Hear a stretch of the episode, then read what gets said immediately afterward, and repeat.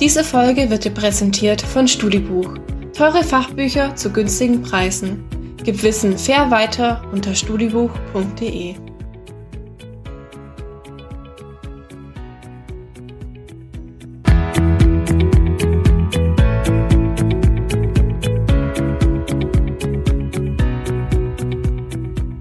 StudiCast mit Daniel Jakob. Wir schreiben Montag, den 15. Februar 2021. Ja, wir zeichnen unsere Gespräche tatsächlich ein paar Tage vor Veröffentlichung auf.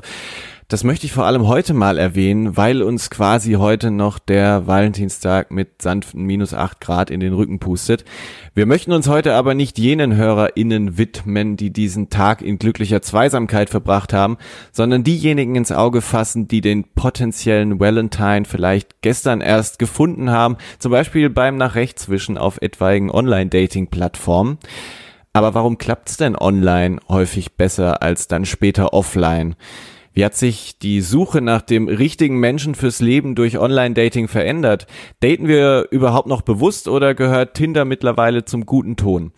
Diese Frage wollen wir heute unter anderem klären und ich freue mich auf einen Mann, der Online-Dating aus einer wissenschaftlichen Perspektive seit über einem Jahrzehnt begleitet und sage herzlich willkommen dem Soziologen Dr. Kai Dröge. Ja, herzlich willkommen. Ich freue mich. Gerne, ja. Kai, wir haben uns im Vorgespräch schon ein bisschen warm geplappert und auch wenn es natürlich schwerpunktmäßig um deine Forschung gehen soll, würde ich jetzt mal ganz unvermittelt und wie gewohnt mit fünf wirklich schnellen Fragen anfangen, um dich erstmal kennenzulernen. Hi, hi, okay, ja, gerne. Bist du bereit? Ja, klar. Mittag oder Abendessen? Abendessen, absolut. Wie sieht dein perfekter Sonntag aus? Oh, lange im Bett liegen. Was ist dein Lieblingsort in Frankfurt? Hm, ähm, die Dachterrasse vom Institut für Sozialforschung. Ein toller Ort. Wunderschön. Mit welcher Person würdest du am ehesten den Jakobsweg laufen? Ähm, schon mit meiner Lebensgefährtin, ja, auf jeden Fall. Wir wandern viel und gerne. Und äh, hast du schon mal eine Dating-App genutzt? Nein. Aber du beschäftigst dich einen Großteil des Tages mit Online-Dating. Das hatte ich ja schon erwähnt. Äh, wie oft ja. fragen denn Freunde einen nach Ratschlägen fürs Daten? Ja, ich werde schon manchmal als Experte auch angefragt oder so, ja, das stimmt. Wobei ich glaube, das ist überhaupt ein Phänomen, ja, dass auch äh, viele, die in diese Dating-Welt im Internet irgendwie eintauchen, schon auch ein Bedürfnis haben, die manchmal auch etwas seltsame Erfahrungen, die sie da machen, auch mit Freundinnen und Freunden zu besprechen. Und das finde ich auch was sehr Gutes übrigens. Also, dass man das nicht so ganz in diesem Medialen lässt, ja. Und äh, ich werde da sicher manchmal auch äh, auf meine Erfahrungen angesprochen oder meine, meine Einblicke, die ich einfach über diese Forschung bekommen habe. Aber äh, überhaupt, glaube ich, ja, fragen viele auch äh, bekannte Freundinnen und so. Sag mal hier, guck mal, äh, die Nachricht, ist die irgendwie nicht ein bisschen komisch oder so? Oder was denkst du denn und so weiter und so weiter, ja. Du betreust das Projekt Online Dating Mediated Communication Between Romantic Love and Economic Rationalization. Kannst du dieses Projekt kurz mal erklären? Ja, also vielleicht erzähle ich mal, wie ich dazu gekommen bin. Ich glaube, das macht auch diesen komischen Titel etwas klarer. Also ich habe vor, vor langer Zeit mal auch Informatik im Nebenfach studiert, bin aber eigentlich Soziologe und äh, habe mich aber immer auch für die technologische Entwicklung äh, interessiert. Und bevor ich dieses Projekt begonnen habe, eigentlich eher so in der Arbeits- und Wirtschaftssoziologie Untersuchungen gemacht, vor allem auch zu Ökonomisierungsprozessen, also wie immer mehr auch so marktförmig organisiert wird äh, in unserer Gesellschaft. Und dann habe ich einen Vortrag gehört einer israelischen Soziologin, die Online-Dating untersucht hatte in Israel und auch in den USA und die sehr interessant erzählt hat, wie hier so eine Art von Partnerschaftsmarkt eigentlich geschaffen wird. Diese Plattformen funktionieren ja erstmal, also wenn man sich so die, die klassischen Dating-Plattformen anschaut, funktionieren ja relativ ähnlich wie andere Marktplätze auch. Also äh, bisschen wie eBay oder, oder Amazon oder sowas, ja.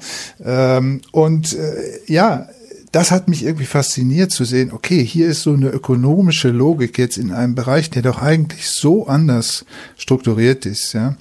Und das war eben ein Auslöser zu gucken, ja, schauen wir doch mal, was passiert denn dann in so einem Bereich, wenn eine ökonomische Logik dort eindringt oder sich dort ausbreitet, wo eigentlich das mit dem romantischen Ideal doch in unserer Gesellschaft so ganz anders gedacht ist, mit der Liebe und dem Verlieben, ja.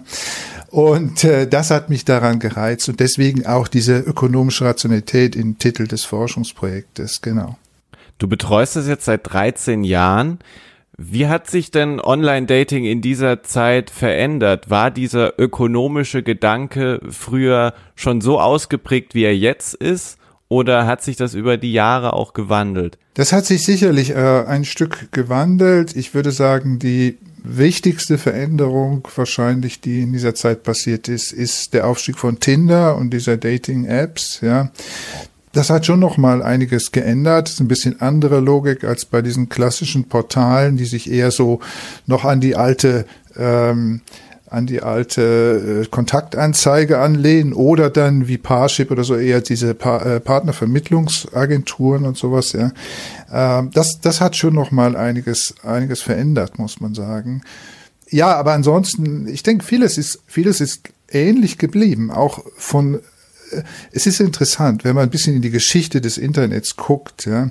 Am Anfang war stark die Erwartung, dass äh, dieses Medium, weil es so distanziert ist, vieles läuft über Text und so und ähm, dass das doch eher so für sehr sachliche Themen gut geeignet wäre, so Wissenschaftskommunikation oder Geschäftskontakte, aber nicht für persönliche Kontakte. Und äh, das hat sich sehr schnell gezeigt, dass das äh, anders ist. Und es gab schon so erste soziale Netzwerke, auch in den 90er Jahren und auch erste Dating, Dating-Formen eher so im so forenmäßig äh, oder so aus heutiger Sicht würde man sagen, ja.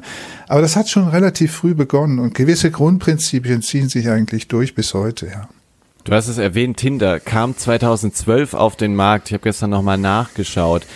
Was hat sich denn durch Tinder äh, vor allem verändert? Also, weil das ist ja wahrscheinlich die Plattform, die auch unsere HörerInnen am meisten kennen, beziehungsweise Berührungspunkte damit haben. Mhm. Ähm, also meine These ist ein bisschen dazu, dass ein Stück weit auch der große Erfolg von Tinder auch mit einer gewissen Frustration über die Erfahrung auf diesen anderen Dating-Plattformen auch zu tun hat. Auch wenn manche Dinge ähnlich sind. Aber ich meine, was sehr zum Beispiel, was das hat sich unserer Forschung einfach auch sehr gut gezeigt, was schon typisch ist für die, diese klassischen Dating-Plattformen, dass man äh, relativ lange in diesem ähm, äh, Medienraum bleibt und sich austauscht über Nachrichten. Man liest erstmal das Profil, guckt die ganzen Fotos an, dann schickt man lange Nachrichten hin und her und so. Und irgendwann kommt dann das erste Treffen. Und das ist so etwas, was äh, viele die Erfahrung machen, dass das häufig relativ enttäuschende Erfahrungen sind, dieses erste Treffen.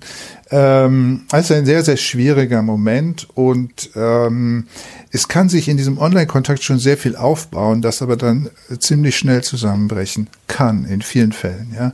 Und ich glaube, da ist diese Idee von Tinder sozusagen das Ganze ein bisschen schneller zu machen, äh, Leute aus der Nähe, man trifft sich schneller, äh, man macht nicht so lange, schreibt man hin und her und erzählt sich über Gott und die Welt und so weiter, sondern alles ist so ein bisschen auch oberflächlicher, muss man sagen. Ja, okay.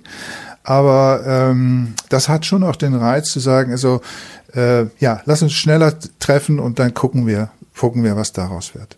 Durch die Pandemie jetzt daten wir ja quasi nur noch online es sind ja jetzt sozusagen noch mehr Player im Game. Tinder erfreut sich ja auch stetige Mitgliederzuwachs. Wenn man vor ein, zwei Jahren gesagt hat, man hat sich über Tinder kennengelernt, wurde das ja eher belächelt. Ändert sich das mittlerweile? Also Online-Dating generell, muss man sagen, wird immer alltäglicher und normaler. Das äh, ist eine Entwicklung, die man schon lange beobachten kann. Und trotzdem, ich finde eher das, die, die andere Seite interessant aus einer soziologischen Sicht. Ja, die Frage, warum ist es eigentlich immer noch so ein bisschen speziell? Äh, und die Leute erzählen es vielleicht nur so den besseren Freundinnen und Freunden oder so und man ist nicht ganz so offen damit und so. Das ist schon, schon interessant, weil eigentlich ist es ein sehr verbreitetes Alltagsphänomen. Ganz viele Leute heute im, im Internet auf Partnerin-Partnersuche. Das ist eigentlich ganz normal. Du betreust ja dieses Projekt in der Schweiz, kennst dich aber auch in Deutschland ganz gut aus. Mal ganz platt gefragt, daten die Schweizer denn anders als die Deutschen? Letztlich sind die Unterschiede nicht so wahnsinnig groß. Ähm, man muss einfach sehen, etwas Spezielles an der Schweiz ist schon so ein bisschen, äh, man sagt in der Schweiz gibt es einen Spruch, man sagt, man sieht sich immer zweimal. Äh, es ist ein kleines Land, ja, es ist ein kleines Land und ähm, äh, das ist, denke ich, schon etwas auch, oder da, das haben wir viele auch im Interview erzählt, das ist schon etwas, was auch die Leute im Hinterkopf haben, ja, also ich kann mich nicht drauf verlassen, dass das, was ich hier mache in dieser Welt, äh, nicht vielleicht mich doch irgendwann im Rest des Lebens doch nochmal einholt oder ich der Person nochmal irgendwo begegne im beruflichen Zusammenhang oder was auch immer. Ja. Also äh, es ist eine, ein bisschen alles ein bisschen eine kleinere Welt in der Schweiz. Das, das spielt schon eine Rolle. Und weil das muss man natürlich auch sehen, das ist schon auch ein Reiz dieses Online-Datings und auch ein Vorzug, muss ich wirklich auch sagen, dass das schon erstmal eine Welt ist, die so ein bisschen abgekoppelt ist. Da kann man auch mal Sachen ausprobieren, ja. Was man vielleicht irgendwo im Club, äh, wenn alle Freunde, Freundinnen drumherum stehen, würde man das vielleicht nicht machen. Würde man denken irgendwie, ach, wenn ich jetzt hier als Frau vielleicht einen Typen anquatsche, das kommt irgendwie komisch, am Ende gelte ich noch als Schlampe oder irgendwas in meinem Freundeskreis und so, ja. Also solche Dinge, was man da vielleicht äh, sich nicht trauen würde, einfach aufgrund dieser sozialen Kontrolle, dieser Beobachtung, unter der man steht, äh, das ist im Netz eher möglich. Und da sind, äh, man kann eher mal was ausprobieren, vielleicht auch irgendwelche sexuellen Vorlieben oder so, die man sonst nicht so unbedingt allen erzählen würde, mal da ausprobieren. Äh, ist das, ist das wirklich was für mich, wenn er mir da irgendwas interessiert und sowas? Genau. Aber eben, ja, also, das, äh, die Schweiz ist klein. Und ich habe immer wieder auch in den Interviews so Erzählungen gehört von wegen, ja, ähm, irgendwie man hat sich da im Netz irgendwie kennengelernt und sowas und dann festgestellt, dass man eigentlich äh, nur zwei Straßen auseinander wohnt oder so und sich eigentlich auch im Supermarkt dauernd über den Weg läuft oder so. Aber das wird quasi erst im Anschluss so realisiert.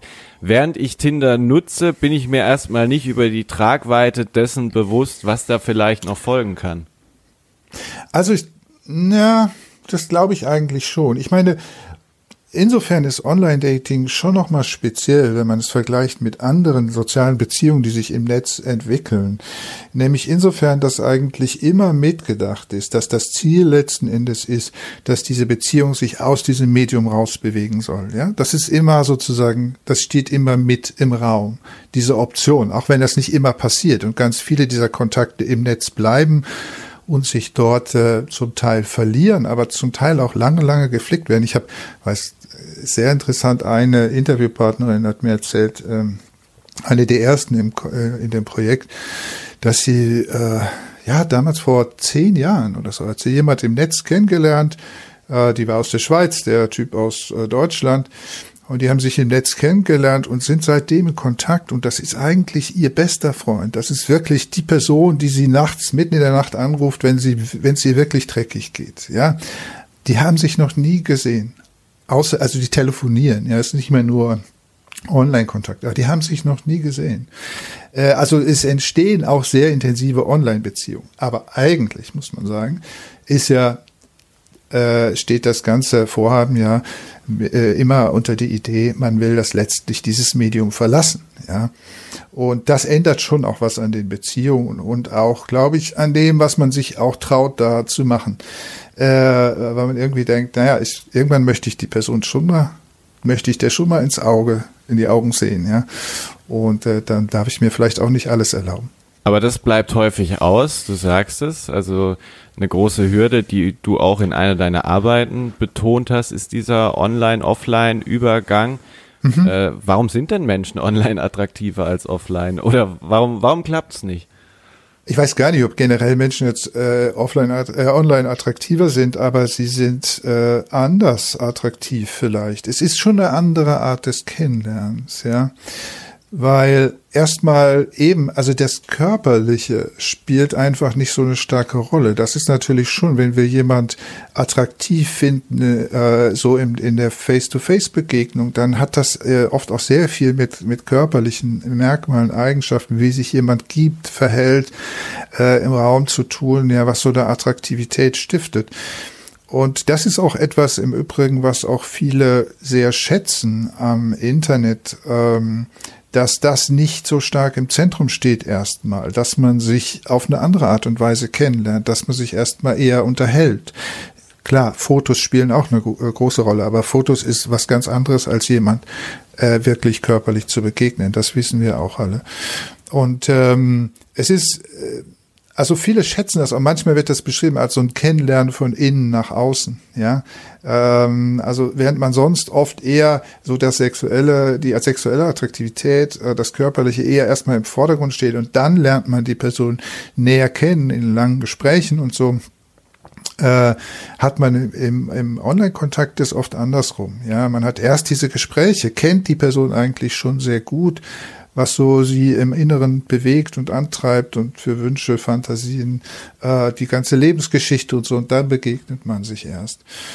Und äh, ja, das ist etwas sehr Attraktives auch. Und bei manchen, äh, vielleicht auch dann, wenn sie gerade, wenn sie ein bisschen schlechte Erfahrungen gemacht haben, dass dann diese Intimität und Nähe, die man in diesem Kontakt schon erreicht, dass die halt auch schnell zerstört wird, wenn das Körper hier dann irgendwie nicht so ganz dazu passt, ja dass äh, es gibt auch eine Tendenz bei einigen dann, naja, das immer weiter rauszuzögern, dieses Treffen oder vielleicht sogar ganz zu vermeiden, weil man möchte auch diesen Kontakt nicht zerstören, der einem so wichtig ist.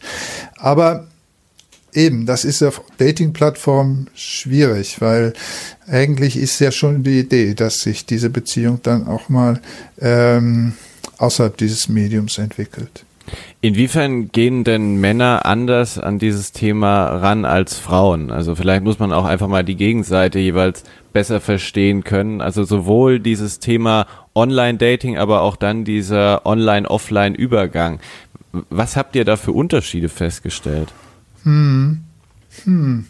Es ist auch immer schwer zu sagen. Ich meine, ähm, ich bin immer da ein bisschen vorsichtig, jetzt zu äh, pauschal zu sagen, das hat einfach äh, nur mit diesem Geschlechterunterschied zu tun. Es gibt halt auch sehr viele ähm, individuelle Unterschiede, aber natürlich gewisse Muster in unserer Gesellschaft, die auch sehr so mit, also wie, wie verhält man sich, äh, soll man sich als Frau oder Mann in, in so einem Beziehungsanbahnungssituation, sage ich mal, verhalten. Das ist ja sehr standardisiert, ja, und das sind ganz bestimmte Verhaltensmuster für die Geschlechter. Und ähm, zum Beispiel also etwas, was äh, was sehr sehr extrem ist, dass äh, diese Idee der Erstkontakt muss sozusagen vom Mann ausgehen und die Frauen äh, lassen eher mal so kommen. Äh, das ist etwas, das im Netz auch sehr, sehr verbreitet ist. Vielleicht sogar fast noch verbreiteter als, äh, als in anderen Zusammenhängen. Und äh, im Übrigen auch etwas, über das äh, auch, das für viele auch irgendwie sehr frustrierend ist. Also,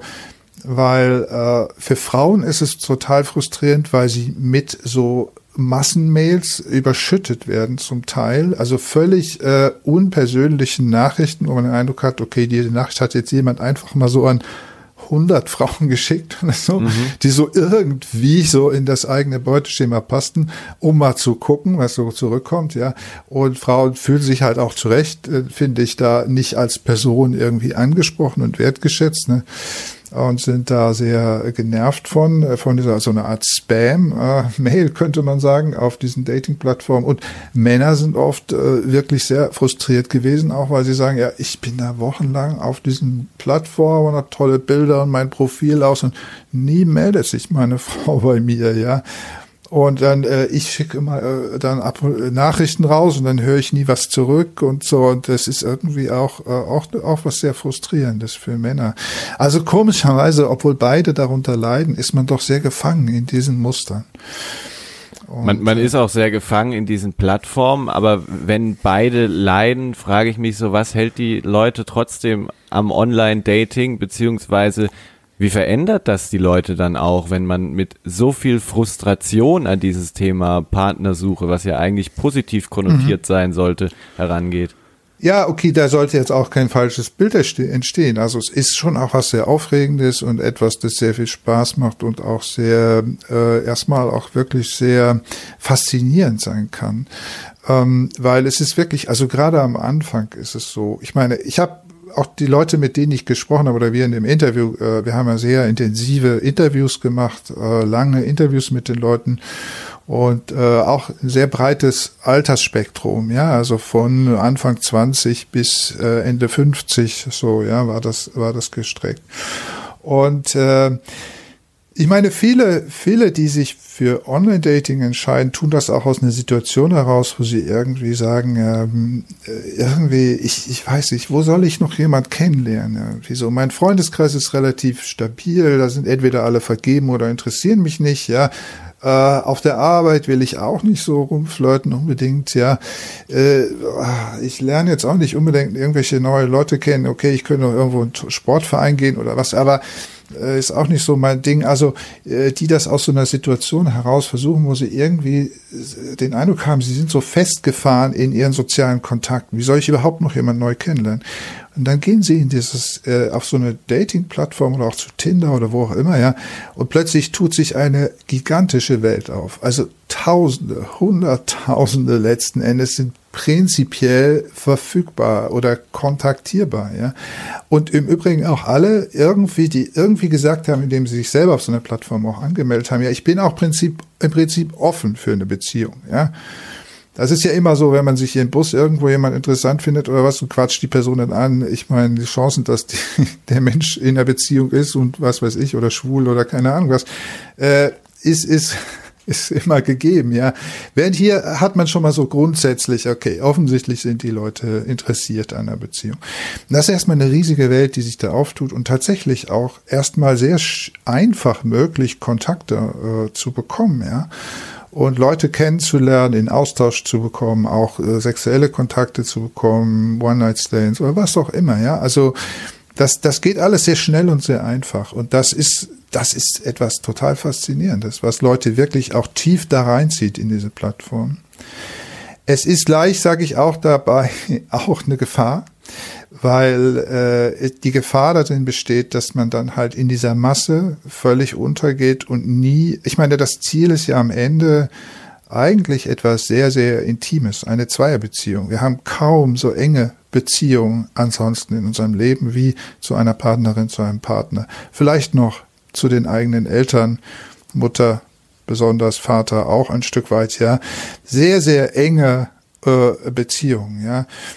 Und man kommt sozusagen aus dieser unglaublichen Masse, indem man äh, locker pro Woche irgendwie zu 20 Leuten Kontakt haben kann. Und da sind noch in meinem Postfach warten noch 50 andere Nachrichten, die ich auch noch beantworten könnte oder sowas. Ja, äh, von da soll man dann in diese extreme Zweisamkeit kommen. Das ist ist ein weiter Weg und ähm, es gibt viele leider haben wir auch beobachten können, die verlieren sich da drin und äh, gehen von einem Kontakt zu dem nächsten, brechen auch Beziehungen ganz schnell wieder ab, weil da warten ja noch so viele andere und sind letztlich jahrelang auf diesen Plattformen in dieser Welt unterwegs, ohne dass sie dann wirklich mal dahin kommen, dass sie sagen, so, jetzt sind mir die alle anderen erstmal egal.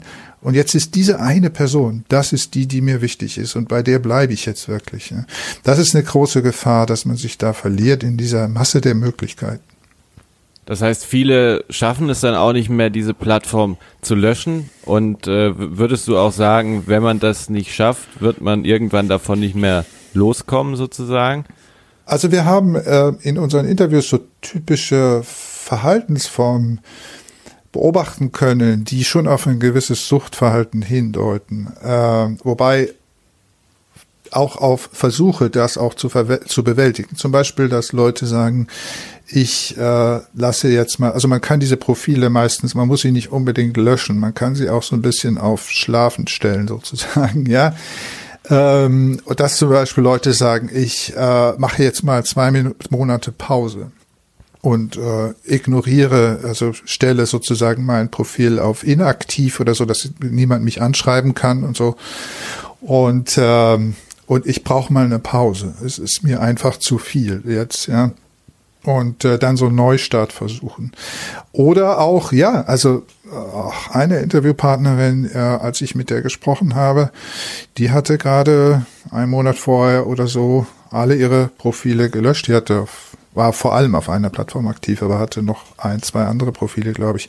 Und war seit auch fast zehn Jahren seit fast zehn Jahren da aktiv mit mehr oder weniger, also mit kleineren Unterbrechungen, auch kleinere Beziehungen durchaus, die dann mal so ein halbes Jahr oder so gedauert haben zwischendrin, aber äh, eigentlich sehr, sehr lange da aktiv. Und äh, die hat gesagt, also sie, ähm, sie braucht, sie muss damit wirklich Schluss machen. Das tut ihr nicht gut. Ja. Ich weiß nicht, wie es sich weiterentwickelt hat. Ich würde sie eigentlich gerne heute nochmal fragen, wo sie jetzt steht. Aber ähm, vielleicht mache ich das irgendwann nochmal. Aber äh, ja, also äh, die hat wirklich einen ziemlich harten Schnitt da gemacht. Mhm auf Tinder, du hast es schon erwähnt, oder auf Dating-Plattformen generell kommen Menschen mit unterschiedlichen Erwartungshaltungen an mhm. das, was da passiert, äh, an. Wie ehrlich geht man mit den eigenen Erwartungen, die man hat, auch äh, gegenüber den anderen um? Also wie offen kommuniziert man, was man hier sucht? Äh, oder, oder anders gefragt, ist es ein Problem, dass viele auf diesen Plattformen nicht ehrlich sind? Ähm, also gut, erstmal ist es eigentlich offener als in fast allen Kontexten. Ich meine, es gibt ja sogar im Grunde für jede äh, Leidenschaft, die man so hat, äh, gibt es ja auch noch dann eine spezialisierte Plattform oder so, wo man zum Teil sehr detailliert angeben kann, was man sucht, was man möchte, was äh, auch irgendwelche sexuellen Vorlieben sind oder so. Ich habe mal auf so einer Plattform, wo es eher um so speziellere äh, Dinge in der Richtung ging, ich habe mal die Kategorien durchgezählt in diesem Profil, an, was man da anlegen muss. Ich glaube, es gab über 100 äh, Sp Spielarten, sagen wir mal, die, unter denen man mhm. da auswählen konnte. Von den meisten hatte ich keinen Schimmer, was das ist. Aber äh, wie gesagt, es ist äh, zum Teil und auch in, auf den auf den großen Dating-Plattformen ist es ja eigentlich so, dass man relativ detailliert im Profil auch angeben muss, was man sucht und was man möchte und so weiter. Die Frage ist immer, also erstmal, ich denke, dass mit diesem, dass die Leute nicht ehrlich sind im Netz, äh, das stimmt vielleicht in manchen Kontexten. Für Online-Dating-Plattformen würde ich das so nicht unterschreiben.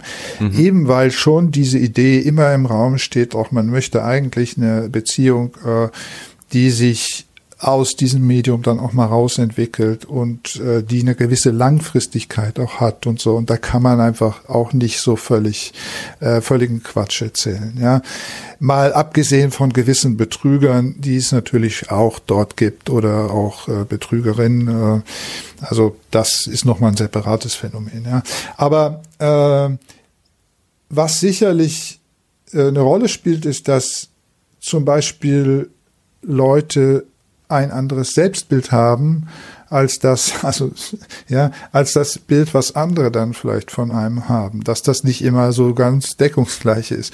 Und es ist natürlich so schon, dass in diesem Online-Dating-Kontext man erstmal sehr stark selber von sich erzählt und das Bild formt, so wie man sich selber sieht, das auch kommuniziert.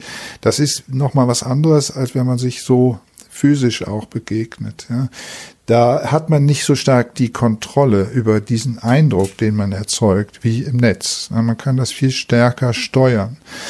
Ähm, und das führt dann zu solchen Problemen, dass wenn sich die Leute sehen, dann äh, die anderen irgendwie sagen, ja, der ist doch ganz anders, als er sich im Netz jetzt mir mir gezeigt hat oder so. Aber nicht unbedingt, weil die Person gelogen hat, sondern äh, weil sie eben ja vielleicht ein anderes Bild von sich selbst hat und auch entsprechend vermittelt hat, als als dann in dieser Situation von außen jemand sieht. Was Beziehungsabsichten betrifft im Netz, ja. Ähm, also zum Teil weiß ich auch aus den Interviews und so, ist es auch ein Problem, dass die Leute sich auch selber nicht immer so ganz im Klaren darüber sind, was wollen sie eigentlich. Vielleicht wollen sie was und wenn dann die Möglichkeit im Raum steht, dass sie es bekommen, schrecken sie doch vor zurück und so. Ich meine, das sind solche Erfahrungen. Ja, das ist auch oft nicht so ganz eindeutig. Dieses ganze Online-Dating, äh, es, es, es basiert ja auf so, auf so einer Fiktion, als könne man im Vorfeld ganz genau sagen, was man will und könnte das in so ein Formular einfüllen, ja. Und man will jetzt unbedingt eine Person, die auf keinen Fall kleiner als 1,70 ist. Und alle, die 1,69 sind, kann man sich überhaupt nicht vorstellen. Und es muss blaue Augen haben, die Frau. Und sie muss auf jeden Fall vegane Ernährung äh, schätzen oder so. Also es, es basiert auf der Fiktion einer totalen äh, Steuerbarkeit oder äh, als als könnten wir als hätten wir unsere Präsenz äh, Präferenzen was Beziehungen besteht so völlig vor uns äh, bewusst und könnten die jetzt dort einfüllen und dann kriegen wir genau das was zu dem passt ja.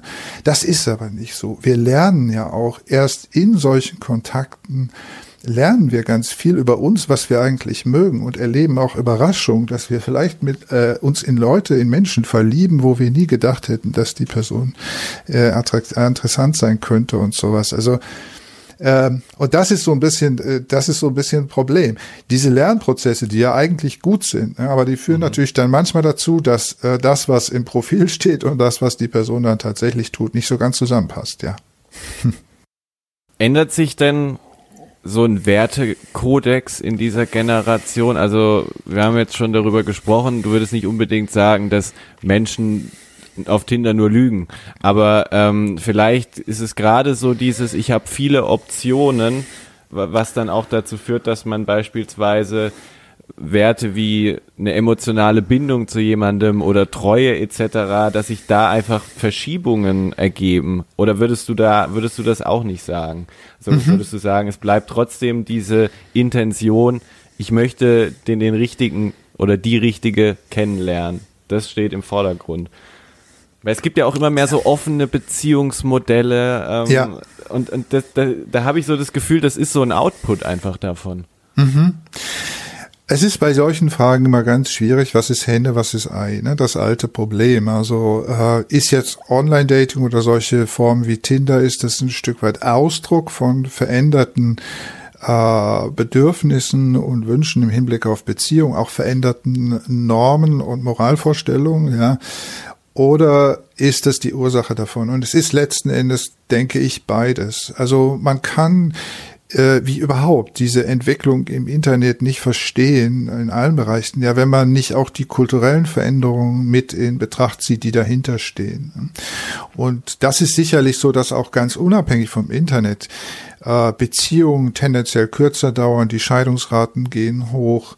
Äh, es ist also eine neue Partnerin, ein neuer Partner zu suchen, ist typischerweise eine Situation, die vor der Menschen heute mehrfach im Leben stehen, was vor äh, noch nicht allzu langer Zeit äh, überhaupt nicht so war. Da war das in einer ganz bestimmten äh, biografischen Phase eigentlich konzentriert, diese Partnersuche, ja. Wenn man da niemand gefunden hatte, war man eigentlich auch raus. Also dann war irgendwie noch äh, Kloster oder ewige Jungfrau oder was weiß ich, ja. Aber ja. und in diesem in diesem Zeitfenster gab es auch ganz klar institutionalisierte Orte, ne, an denen das Ganze dann stattgefunden hat und so. Und heute ist es so, dass sich das über das ganze Leben immer wieder zieht und äh, da gibt es nicht immer so die passenden Orte. Und dann ist dieses Internet halt, äh, da ist irgendwie da eine Lücke gesprungen. Aber die hat nicht diese Technologie selber geschaffen, diese Lücke, sondern die, äh, die war auch vorher schon da, ja. Und dann war Internet einfach oder Online-Dating einfach die Lösung für dieses Problem, ja. Und mit Tinder ist es so, dass äh, sicherlich, was man schon sehen muss, glaube ich, um Tinder zu verstehen, ist, wo kommt das her? Das kommt eben von den amerikanischen Colleges, wo es eine ganz spezifische Dating-Kultur gibt, die sich auch schon lange vor dem Internet entwickelt hat, aber eben eine, die eigentlich nicht unbedingt äh, auf langfristige Beziehungen setzt, ja, sondern eher auf relativ lockere Beziehungen, in denen durchaus auch ähm, Intimität und, und sowas auch eine gewisse Rolle spielt, aber viel es auch um Sexualität geht und so. Also diese Friends with Benefits, äh, wie es auch genannt wird dann, ja, ähm, das ist nochmal relativ speziell. Und äh, das ist irgendwie so Teil dieser College-Kultur. Und eigentlich hat diese App Tinder hat diese, dieses, diese College-Kultur wirklich in Code gegossen, in Algorithmen gegossen und hat daraus eine App gemacht. Und damit natürlich auch ein Stück dieser amerikanischen Dating-Kultur hier mit auch nach Europa importiert. Aber nochmal, das wäre nie so erfolgreich geworden, wenn es nicht auch auf ein Problem irgendwie gestoßen wäre und auf ein Bedürfnis gestoßen wäre. Und ähm, ja, ich meine, es ist, glaube ich, generell so, dass, das weiß man auch aus anderen Studien, dass ähm, zum Teil die Sache mit der Liebe auch so ein bisschen lockerer gesehen wird, gerade auch bei den Jüngeren. Ähm, es hat natürlich auch mit veränderten Geschlechterrollen zu tun, mit einer stärkeren Erwerbsbeteiligung der Frauen. Ja, entsprechend ist man nicht mehr so darauf angewiesen auf diese finanzielle Versorgung durch einen Ehemann oder so. Man kann viel äh, selbstbestimmter auch mit Partnerschaft umgehen, was ja eine sehr positive Entwicklung eigentlich ist. Und äh, ja, das macht es eben auch zum Teil ein bisschen lockerer und auch diese Option, auch wechselnde Partner zu haben. Äh, ja, vielleicht auch sowas wie offene Beziehungen, all das. Äh, da hat sich das Spektrum der Möglichkeiten, wie wir heute unsere Liebe und unsere Bedürfnisse nach Nähe, Intimität ausleben können, hat sich sehr erweitert. Und bei aller Kritik an der Oberflächlichkeit von Tinder, muss ich sagen, finde ich das erstmal eine gute Entwicklung. Und äh, man muss auch nicht alles immer so bierernst nehmen, äh, wenn es damit zu tun hat. Schlimm ist immer, wenn eine Person es sehr, sehr ernst nimmt und die andere nicht so wirklich. Das ist leider etwas, das passiert bei Tinder. Ich glaube, man muss auch seine Erwartungen ein bisschen anpassen an das, was da, was da einfach abläuft und was sich da entwickelt hat. Hast du denn seit 2008, seit du, den, seit du dieses Projekt betreust, irgendwie so einen Königsweg erkannt im Umgang mit Online-Dating-Plattformen? Also wann sind Menschen äh, größtmöglich zufrieden mit dem, was diese Plattform bietet? Wie gehen Menschen dann damit um? Mm, nein, also das... Äh das kann ich so, das kann ich so nicht sagen. Also das, äh, dazu ist es auch zu unterschiedlich, denke ich, was die individuellen Bedürfnisse sind und wo dann Online-Dating auch eine Antwort sein kann. Was ich immer ein bisschen versuche, ist, ich meine, es gibt so eine gewisse Tendenz, dass man ähm, äh, gerade so in der intellektuellen Auseinandersetzung damit und auch gerne so in der äh, in der Presse, in der klassischen Medien und so, dass man äh, ja halt so nur diese problematischen Seiten an der Sache immer so nach vorne kehrt.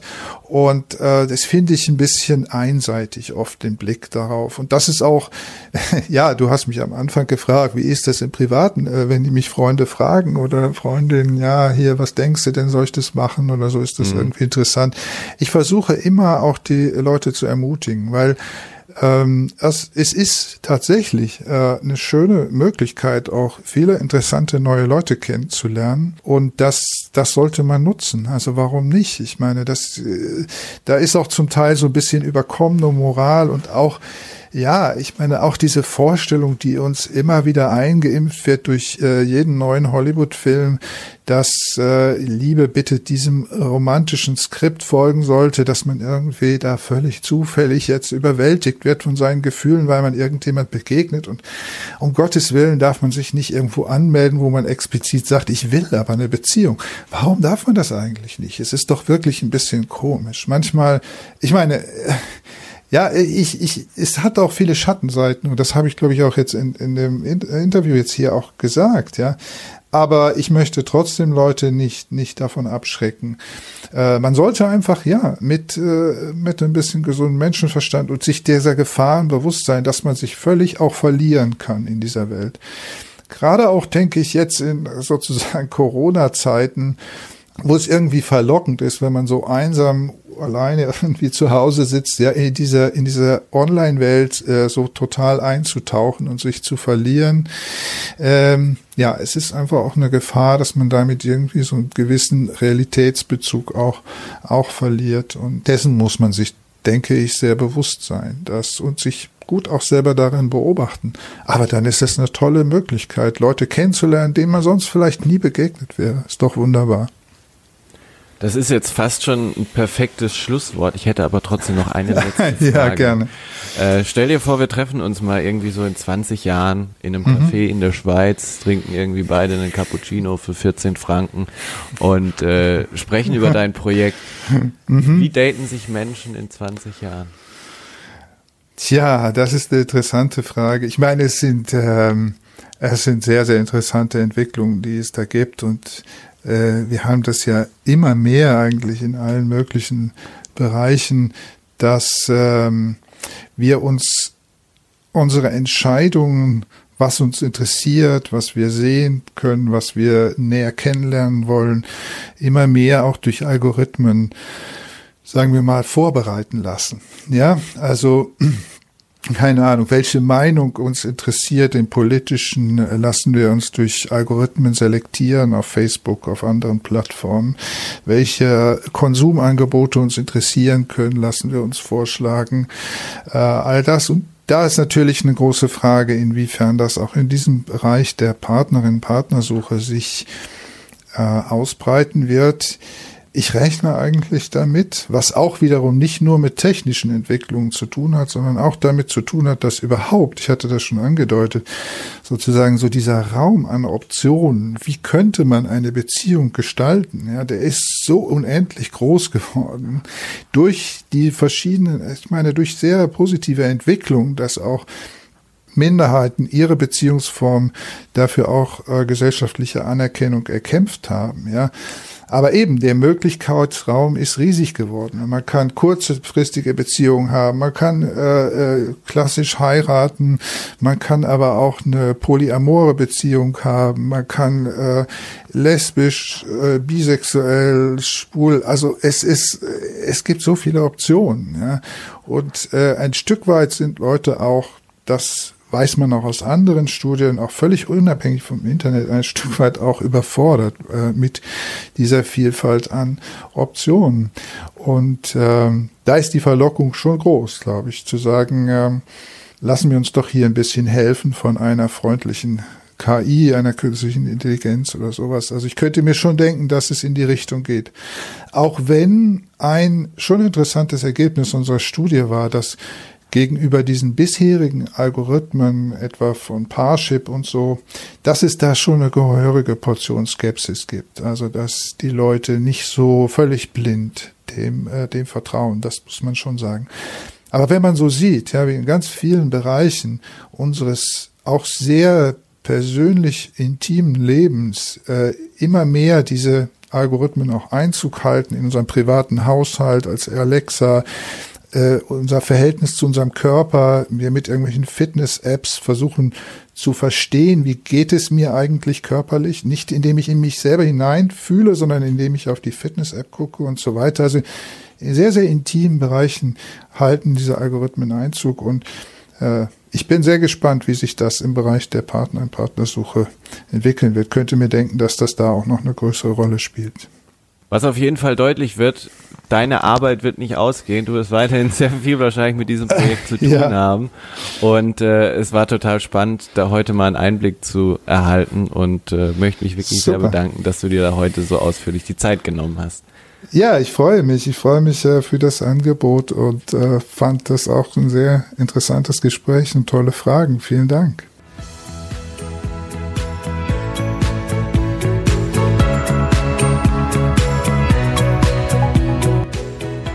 Die heutige Folge wurde präsentiert von Studibuch, deine Nummer 1 für gebrauchte Studien und Fachbücher.